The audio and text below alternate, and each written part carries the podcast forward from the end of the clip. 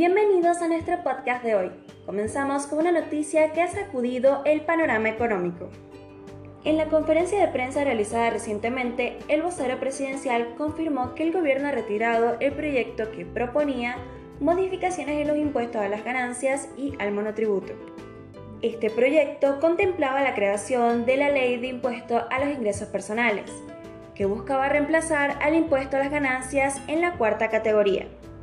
Asimismo, incluía ajustes en el régimen simplificado para pequeños contribuyentes, conocido como monotributo. El retiro de este proyecto se enmarca en la decisión de excluir el aparato fiscal de la discusión sobre la ley Omnibus, que está siendo analizada por el Congreso.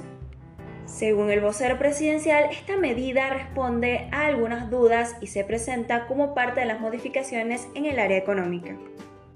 Además, se confirmó que como consecuencia de esta decisión habrá un ajuste mayor a las provincias. También se destacó que se retirarán las facultades delegadas en materia fiscal y previsional dentro del paquete fiscal.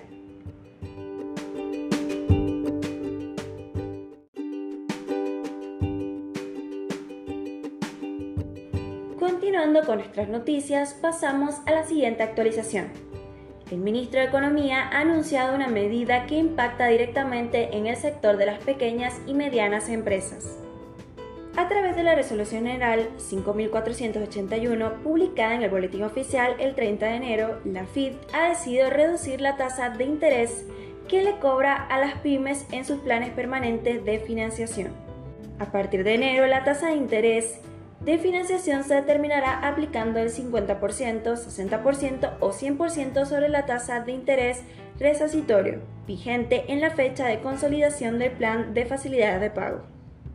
Esta medida busca beneficiar especialmente a las micro y pequeñas empresas, reduciendo la tasa de interés al 7,63%, mientras que para las medianas empresas se establece en un 9,16%. Es importante señalar que esta modificación en las tasas responde a un reclamo expresado por las entidades que agrupa a las empresas pymes en una reciente reunión con el ministro.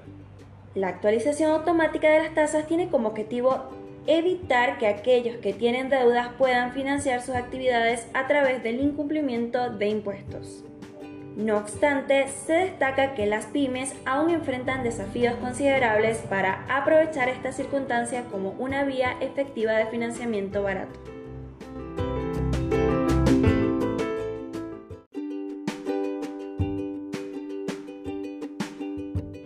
Este miércoles será clave en la Cámara de Diputados, ya que se llevará a cabo la tan esperada sesión para debatir el proyecto de la ley de base y punto de partida para la libertad de los argentinos. La convocatoria a una sesión especial solicitada por el bloque de la Libertad Avanza ha sido oficializada para las 10 de la mañana. Este debate se prevé extenso, ya que más de 200 legisladores expondrán en el análisis general y se espera una detallada discusión en particular.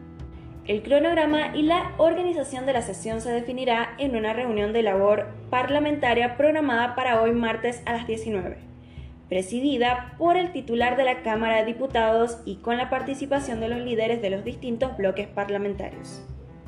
En la agenda de la sesión se contempla la jura de nuevos diputados y posteriormente el tratamiento del expediente correspondiente al proyecto del Ejecutivo sobre bases y punto de partida para la libertad de los argentinos.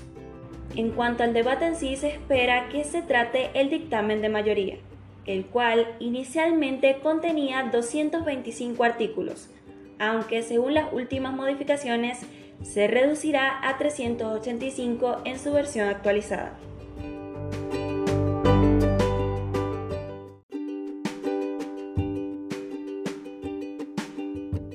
Concluimos nuestro podcast con una mirada enclarecedora sobre las diferencias fundamentales entre dos opciones cruciales para los trabajadores independientes en Argentina.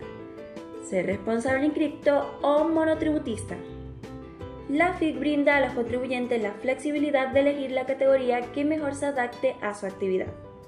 Aquí radica la principal distinción. Mientras que el monotributista no genera débito fiscal en sus ventas, ya que está exento del IVA, una parte de la cuota mensual que abona sustituye este impuesto. eliminando la necesidad de desglosarlo en las facturas que emite. Por otro lado, el responsable inscripto al realizar ventas, locaciones o prestaciones de servicios grabadas genera un débito fiscal. En este caso, dicho débito puede o no ser discriminado en la factura, dependiendo del destinatario.